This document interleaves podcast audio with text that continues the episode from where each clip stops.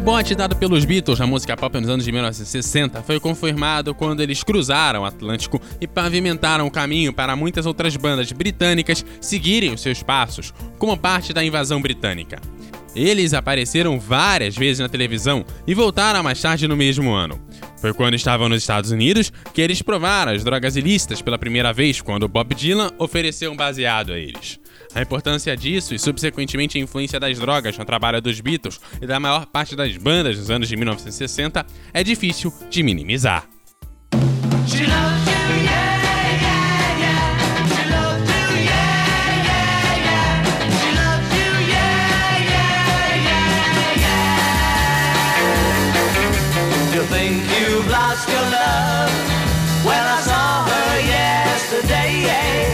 it's you she's thinking of.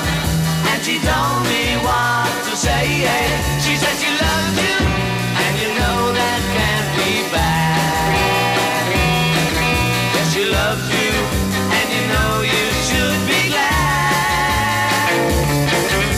She said you hurt her so, she almost lost her mind.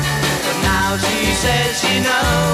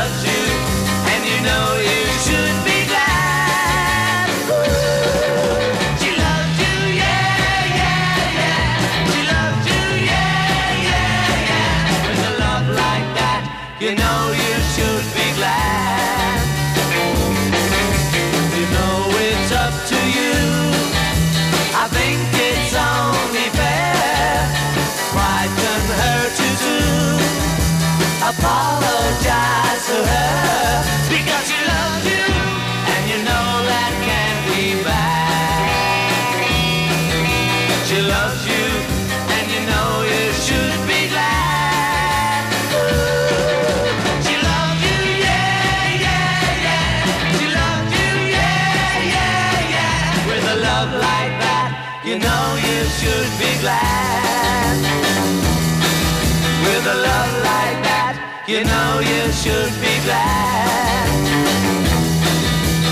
love like that, you know you should be glad.